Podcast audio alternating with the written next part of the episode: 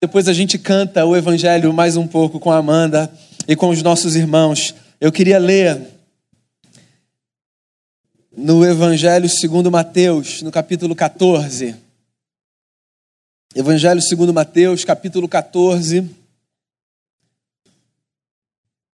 Eu vou ler os três últimos versos do capítulo. Versos 34, 35 e 36.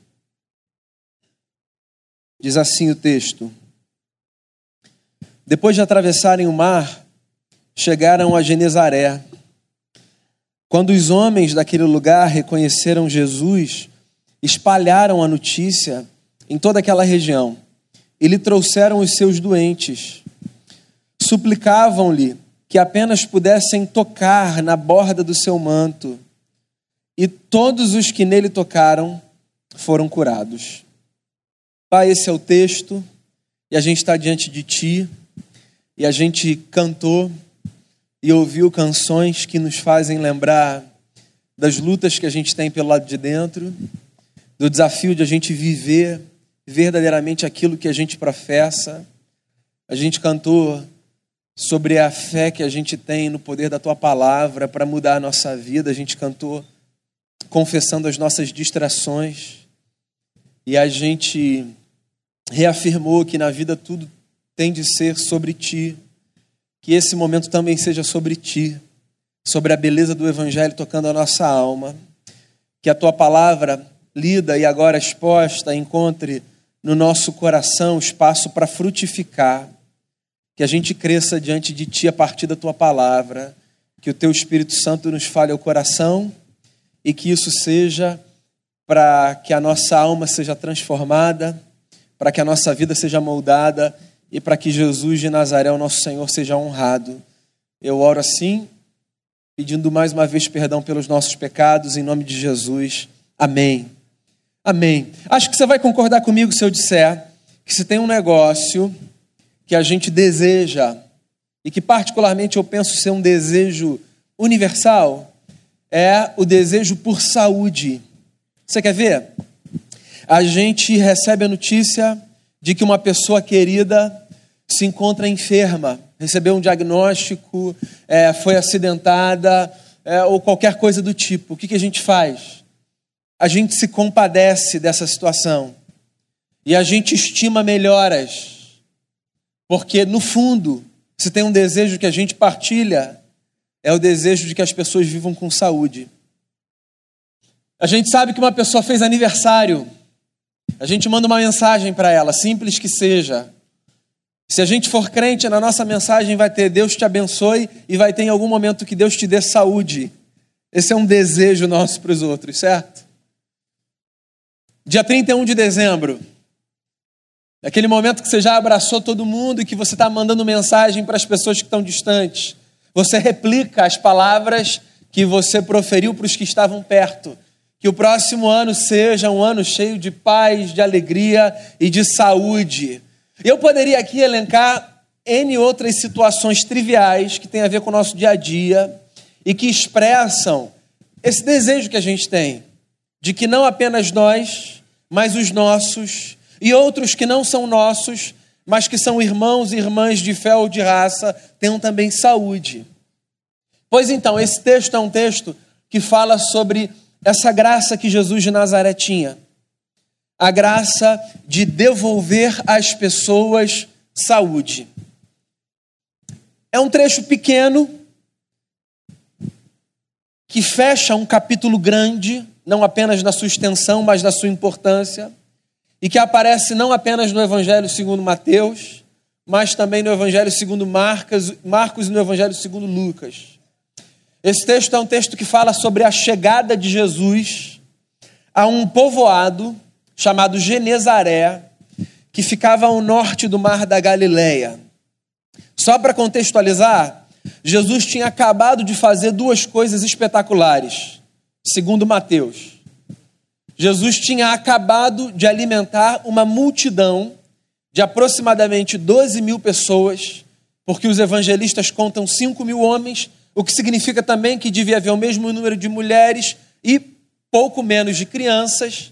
Então, aproximadamente 12 mil pessoas tinham sido alimentadas por Jesus na multiplicação dos pães e dos peixes. Ou seja, o povo da Palestina do primeiro século, pouco antes do texto que a gente leu, tinha visto com seus próprios olhos a maravilha da multiplicação de alimentos para suprir as necessidades de uma multidão. Logo depois disso, Jesus tinha mandado os discípulos irem à frente de barco e ficou ainda despedindo o povo e atravessou o mar da Galileia de uma forma muito incomum. No meio da madrugada ele aparece chegando no barco onde os discípulos estavam caminhando por sobre as águas. E segundo o texto, não apenas ele, mas Pedro, que naquele misto de fé e de dúvida, pede ao seu Senhor que lhe dê a graça de ir ao seu encontro, Pedro também caminha por sobre as águas. Pois então, o texto que a gente leu é um texto que aparece logo depois desses dois feitos milagrosos: multiplicação dos pães e peixes e Jesus andando por sobre as águas. E esse texto fala que quando Jesus chega em Genezaré, os homens daquela região identificam Jesus reconhecem Jesus por causa da sua fama. Eu acho essa palavra uma palavra interessante, fama. Fama é um negócio que a gente busca. Cada um no seu lugar de trabalho, nas suas realizações pessoais, nos seus projetos familiares. Fama é um negócio que é pintado, às vezes, como um mal, sabe? Como algo do qual a gente deve se afastar. Depende do significado que a gente dá à fama, para ser muito sincero. Se fama tem a ver com o desejo que a gente tem de construir uma certa reputação, bem, que mal há nisso? Desde que isso não faça com que a gente negocie os nossos valores, passe por cima de pessoas, vire as costas para Jesus e para o Evangelho. Todo mundo procura construir, em alguma medida, alguma espécie de fama. E é curioso porque a gente tenta construir esse negócio, mas a gente tem zero controle sobre ele, certo? Por exemplo, o que, que as pessoas falam sobre você? No seu lugar de trabalho, no seu condomínio, na sua vizinhança, na sua cidade. Qual é a sua reputação? Você já tentou ter controle sobre ela?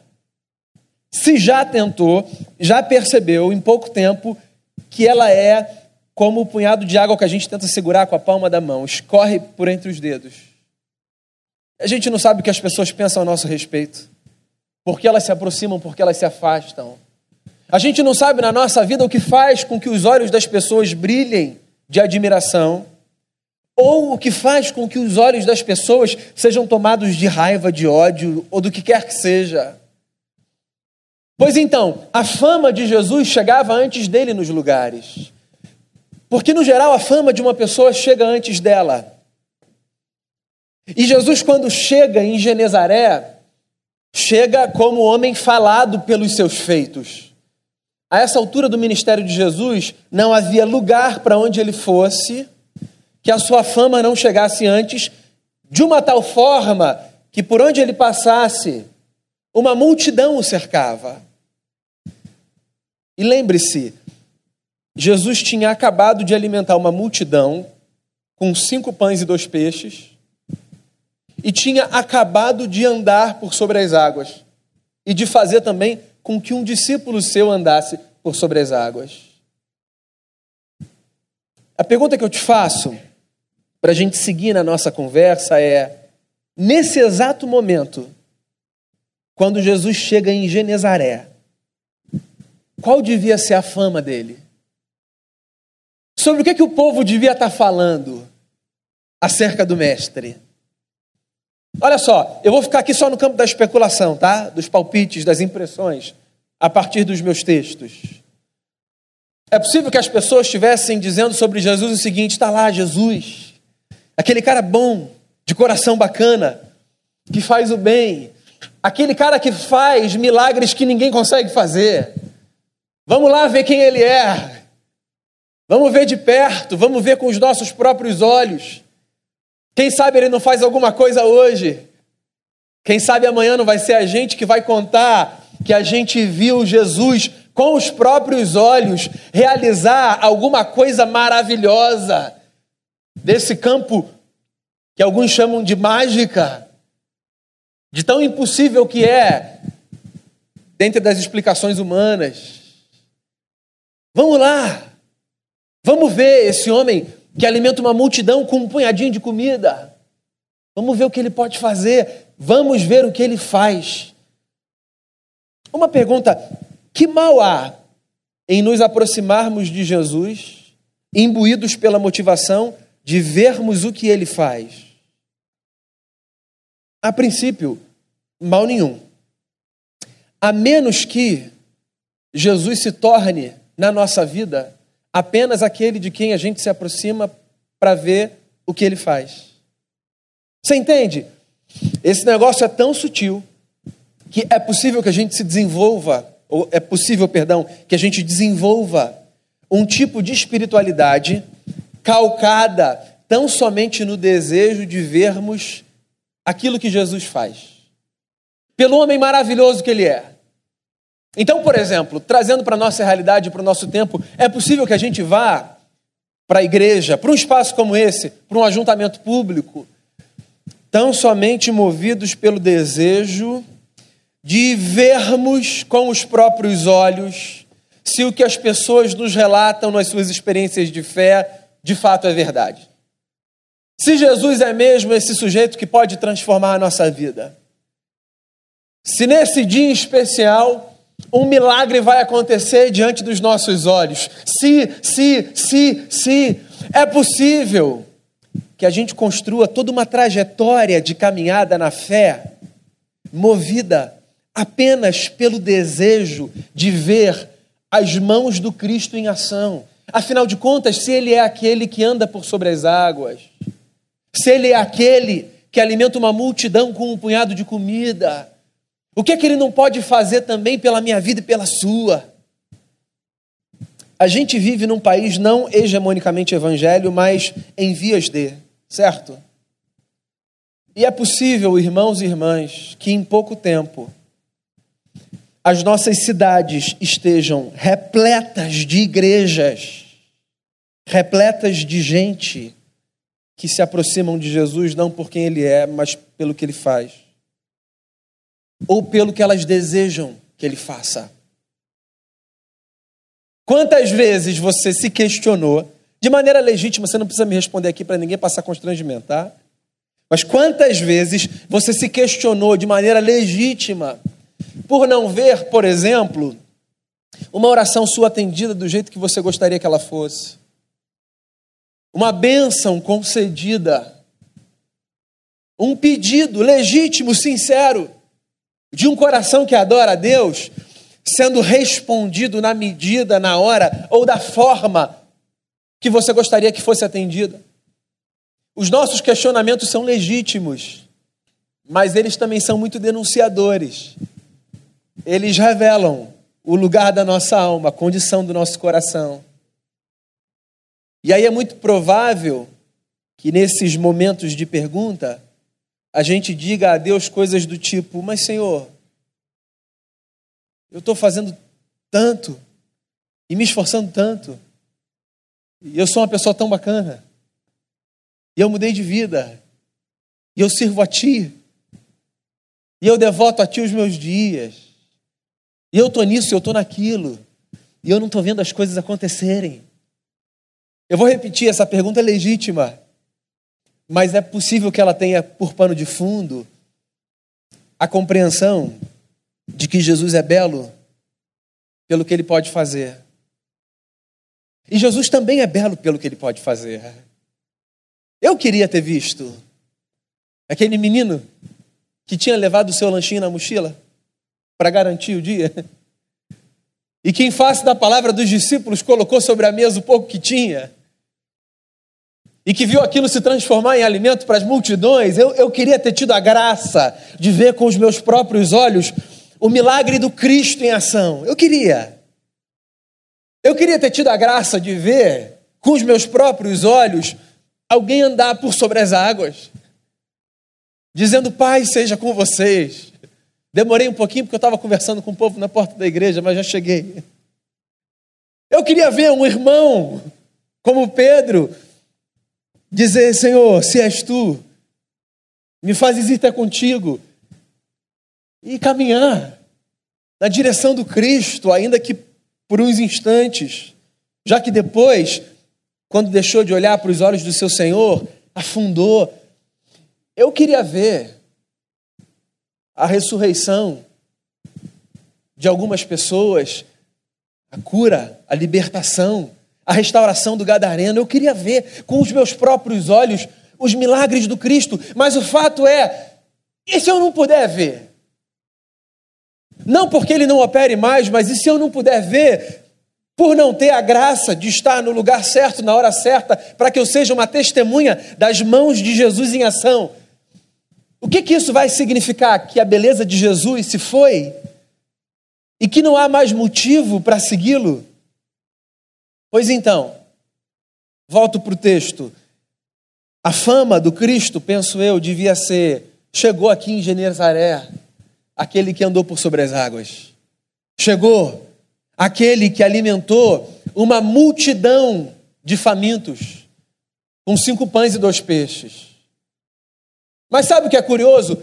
Que Mateus diz no texto que quando o povo reconhece Jesus, o povo não vai a Jesus por outro motivo que não fosse para que os enfermos fossem curados das suas enfermidades. Olha só que coisa bacana.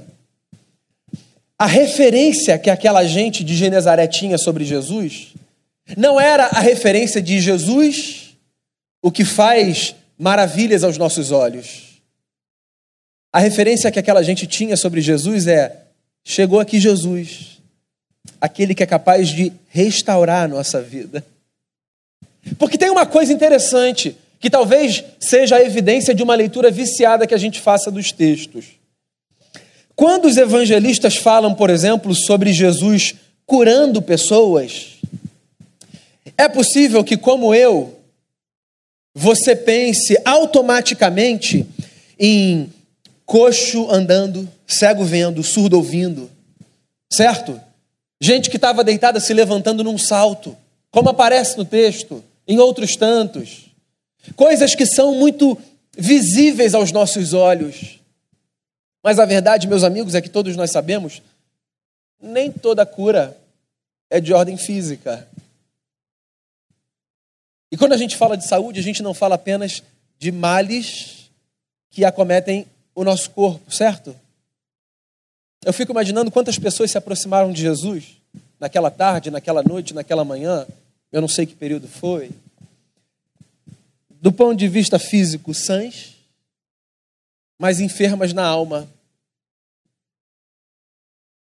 De um tipo de gente para quem os outros olhavam, pensando assim: por que está indo ter com Jesus? Eu não estou vendo nenhum problema ali, está tão bem. Mas que talvez estivessem adoecidas nas emoções, adoecidas nas relações, adoecidas de tipos de doença que são invisíveis aos olhos do próximo, mas que sempre são vistas pelo Cristo que permite que a gente se aproxime dele. A gente está no mês de setembro, né? Lembra do Setembro Amarelo? A gente precisa conversar sobre saúde mental. A gente precisa conversar sobre esses males que nos tocam a muitos e que não tem a ver com disfunções ou com dores que se manifestam no nosso corpo, mas com feridas que nós acumulamos em lugares da nossa existência que são intangíveis. E Jesus, o Cristo, o restaurador, também está diante de nós, para que nessas instâncias da nossa vida nós sejamos restaurados. Eles se aproximavam de Jesus. E se aproximavam, diz o texto, imbuídos pela mesma fé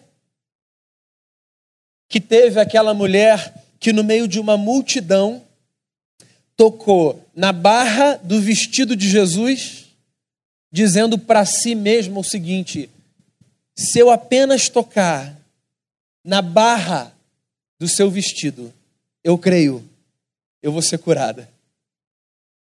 Lembra dessa história? De uma mulher que há 12 anos sofria com uma hemorragia e que, por conta disso, dentro do contexto social e religioso do seu tempo, não poderia estar no meio da comunidade. Essa mulher tinha de estar fora do arraial. Uma mulher que se sofria de hemorragia há 12 anos, não tinha forças físicas, certo? Para percorrer distâncias, para enfrentar a força das multidões, mas que tomada de uma fé que é a fé dos discípulos, a fé desse tipo que a Amanda mencionou numa de suas canções, uma fé de gente de ânimo dobre, que confia sem confiar, que diz eu creio, mas me ajuda na minha falta de fé. A fé de uma mulher que se aproxima para tocar, mas que tem medo. Essa mulher se aproxima e ela toca na roupa de Jesus, porque ela pensa assim: se eu tocar na roupa dele por trás, eu acho que eu posso ser restaurada. Porque eu disse no começo da nossa conversa, e eu quero reafirmar aqui: se tem um negócio que a gente deseja para a gente e para o próximo, esse negócio é saúde. Quando a gente ouve que alguém está mal, a gente ora para que Deus restaure essa vida. Porque a gente crê que dentre todas as coisas, se tem uma coisa maravilhosa que Jesus pode fazer na gente e pela gente, é restaurar a nossa vida. E se isso vai significar restaurar a nossa vida numa medida que os outros possam ver, ou restaurar áreas na nossa vida que estão invisíveis aos olhos dos outros, essa é uma outra discussão. Mas o fato é que Jesus está aí para restaurar a nossa vida. E você sabe como ele pode fazer isso? de formas mil. Jesus pode restaurar a nossa vida dando de volta para a gente, por exemplo, a condição de saúde, do ponto de vista da medicina, que um dia a gente teve e que por hora a gente perdeu. Jesus pode fazer isso. Hoje de manhã, depois da celebração, uma irmã veio conversar comigo e ela disse: Pastor, eu não sou daqui, eu sou da cidade de São Paulo, eu estou passeando aqui no Rio. É, eu queria compartilhar com você um negócio que Deus fez na minha vida.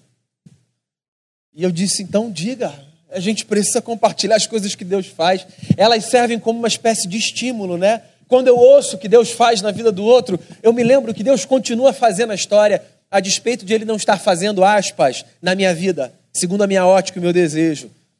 E ela disse: Eu recebi a notícia de um câncer, um câncer de mama que me destruiu por dentro, do ponto de vista de estrutura emocional. Eu estava um caco. E eu recebi essa notícia. E eu vou dizer para você, pastor, ela me disse: eu cria que Jesus podia me curar. Mas eu não cria. Eu disse a ela: eu te entendo do fundo da alma.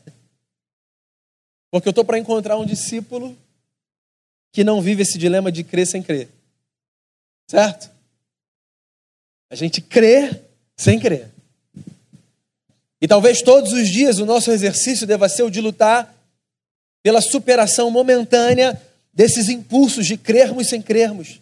Ou seja, de fazermos com que a nossa confiança aumente momentaneamente. É uma luta diária, é uma luta constante.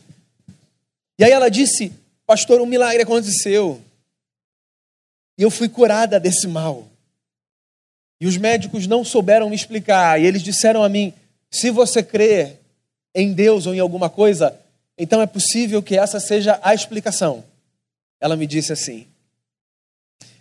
E eu pensei duas coisas ali. Um, Senhor, o Senhor é maravilhoso, porque o Senhor devolve a saúde do ponto de vista físico a pessoas. E, Senhor, o Senhor é um grande mistério, porque há irmãos e irmãs e fazem essa oração e não têm essa oração atendida dessa forma, certo? E eu me calo a partir daí. Qualquer pergunta que você fizer, eu vou passar o microfone para os outros pastores da igreja e eles respondem, tá? Eu me calo. É um mistério. É um mistério. Mas esse é um fato.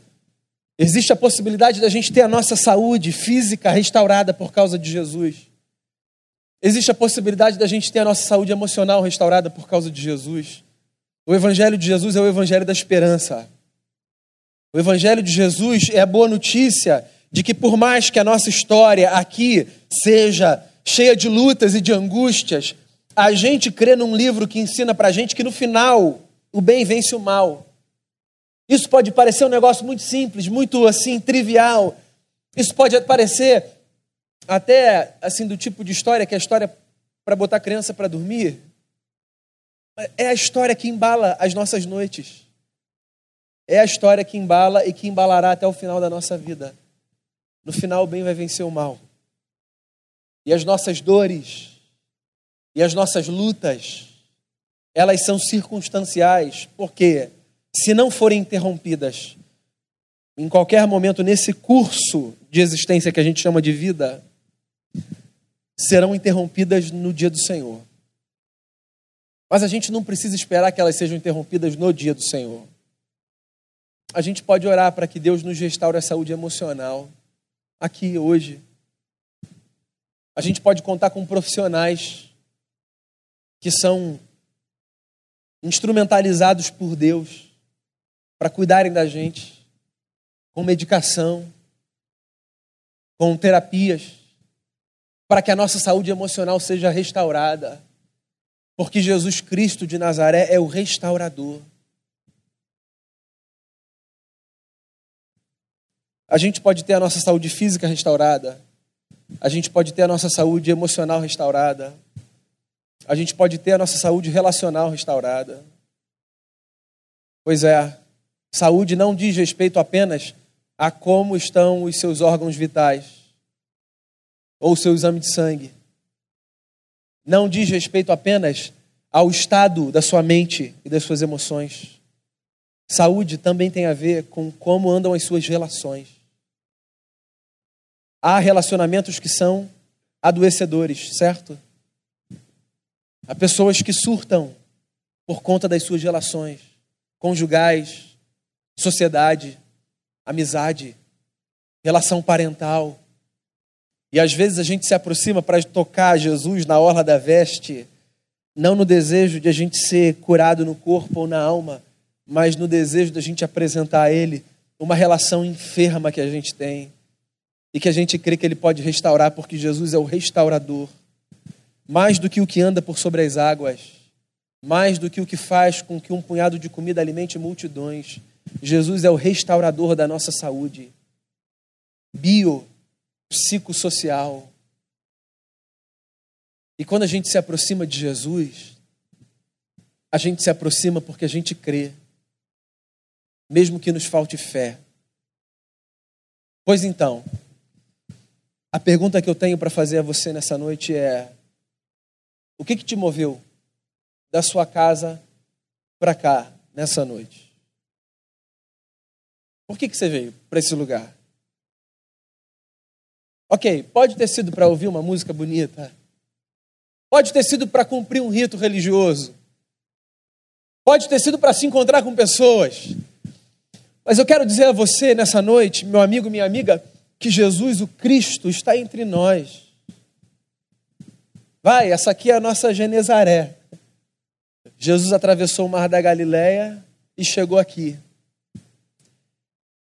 E tudo que Jesus não espera da gente é que a gente seja apenas de um tipo de gente que seja contada como os espectadores do que Jesus faz. Não é para a gente sair daqui dizendo: olha só o que Jesus fez. Realmente ele é impressionante. É para a gente ter a graça de, ciente da presença do Cristo, que está onde dois ou três estão reunidos em seu nome, é para a gente se aproximar dele e tocar nele Seja lá o que isso signifique do ponto de vista da nossa experiência de fé. Dizendo, Senhor, eu creio que o Senhor pode me restaurar. E é essa oração que eu queria encorajar você a fazer nessa noite. Eu não sei no que você precisa ser restaurado ou restaurada, mas eu sei que Jesus pode nos restaurar. Então, se existe algo do ponto de vista físico pelo qual você deseja orar, ore por isso, pedindo restauração. Se existe algo que diz respeito às suas emoções, pelo qual você precisa orar, ore por isso, pedindo a Jesus restauração. E se existem relações que precisam ser restauradas, ore por isso, pedindo restauração. Porque Jesus, meus amigos e amigas, não é apenas alguém cuja fama é maravilhosa, a ponto de fazer com que a gente saia de casa para ver o que ele é capaz de fazer. Jesus é o Cristo que diz para mim e para você: vocês podem tocar, sejam restaurados pela graça que flui de mim, diria Jesus, ao meu coração e ao seu coração nessa noite. Eu queria convidar você à oração. Fechar os seus olhos, abrir o seu coração e fazer a sua oração. Jesus o Cristo entre nós.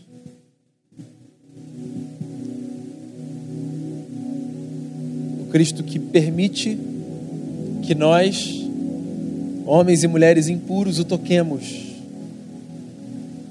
Jesus é a expressão de um Deus que se permite ser tocado por nós.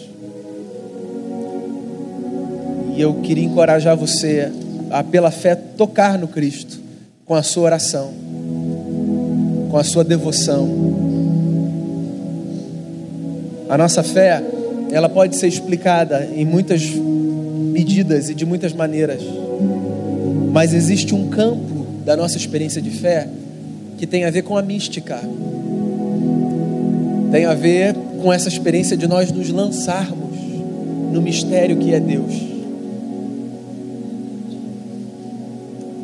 E eu quero encorajar você a se lançar nos braços do Cristo. Enquanto você ouve uma canção, se lance nos braços de Jesus. Depois nós oraremos juntos, uns pelos outros, pedindo ao restaurador que por graça e bondade nos toque nessa noite.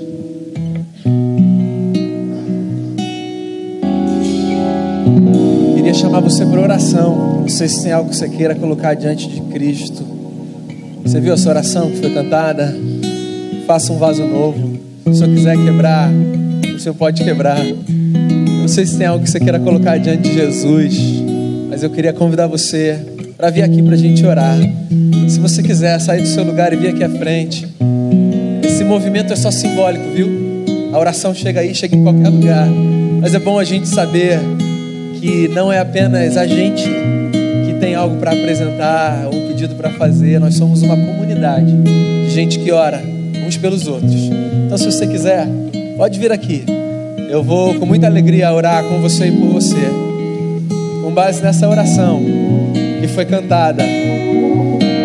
Jesus, o restaurador, o restaurador da nossa vida, o restaurador das nossas relações, o restaurador da nossa saúde emocional, física. Jesus, que é mais bonito por quem Ele é do que pelo que Ele faz. Jesus, que permite que a gente toque nele. Jesus, a expressão do Deus que se permite ser tocado. Deus pode ser tocado, porque Jesus tomou forma para dramatizar essa notícia. Deus está perto e a gente pode se aproximar dele. A gente que é sujo, a gente que tem pecado, a gente que erra, a gente que falha, a gente pode tocar nele. Porque Deus se permite sujar pela nossa sujeira purifica a nossa alma quando a gente se aproxima dele. Então se aproxime de Jesus pela fé. Tem uma igreja que ora com você e por você, viu? Você não está sozinho, você não está sozinha. A gente está junto nessa caminhada. A gente está junto nessa caminhada. Pai, nós somos essa gente que confia em Ti, que confia sem confiar, que confia com medo. Nós somos essa gente que faz oração e que às vezes nem pensa no peso da palavra que apresentou. Mas o Senhor sabe que no fundo o nosso desejo é de superar essa fé, essa fé vacilante, No fundo, nosso desejo é de ser mais forte todo dia, mas Deus, a gente não consegue fazer isso sozinho. A gente precisa do ambiente da graça, dessa graça que faz com que a gente se sinta tomado no colo mesmo pelo Senhor. Essa graça que faz com que a gente se sinta carregado pelo Senhor. Carrega a gente, Pai. Carrega a gente no colo. Nos dê força. Acolha, Senhor, nessa noite, meu irmão e minha irmã, precisam ser restaurados na vida, mais do que as bênçãos materiais pelas quais a gente ora, pelas quais a gente pede e que são legítimas, muito mais do que por essas coisas. A gente tem um pedido para fazer para o Senhor nessa noite. Permita que a gente toque o Senhor por causa de Jesus. Permita que a gente toque na barra das vestes do Senhor, como aquele povo precisava ser restaurado tocava em Jesus. A gente confia no Senhor. Nós somos dessa gente que crê no Nazareno, que crê que Ele é o Filho de Deus, que crê que Ele muda a sorte, que crê que Ele muda a vida, que crê que Ele refaz história, relacionamento, que crê que Ele cura, que Ele cura enfermidade no corpo, na alma, que crê que Ele refaz família, que crê que Ele refaz amizade. Nós somos dessa gente que crê em e a gente quer apresentar a nossa fé a Ti nesse momento. Uma fé que a gente sabe que é um presente dos céus, que vem do Senhor, não é resultado da nossa obra, é dom do Senhor, é dádiva dos céus. Deus, visita a gente nessa noite, visita o meu irmão, visita a minha irmã, restaura a gente por graça e por misericórdia. Que a gente saia daqui renovado pela fé no Cristo, que a gente saia daqui com a consciência de que, se for preciso, Senhor, quebrar o vaso que a gente é e refazer, a gente quer que isso aconteça, porque sabendo que a gente é moldado pelo Senhor, a gente quer ser quebrado quantas vezes for necessário, porque o importante é estar sendo moldado pelas tuas mãos ao oleiro. Toma a nossa vida, toma a vida daqueles que a gente traz em oração, restaura a nossa sorte, não por quem a gente é, mas por causa da bondade de Jesus. A gente apresenta a Ti a nossa oração, o nosso coração e o nosso desejo de sermos na alma restaurados pelo Cristo que deu a sua vida e a tomou o terceiro dia, que vivo está entre nós, que reina para todo sempre. É no nome dele que a gente ora, com gratidão no coração. Amém.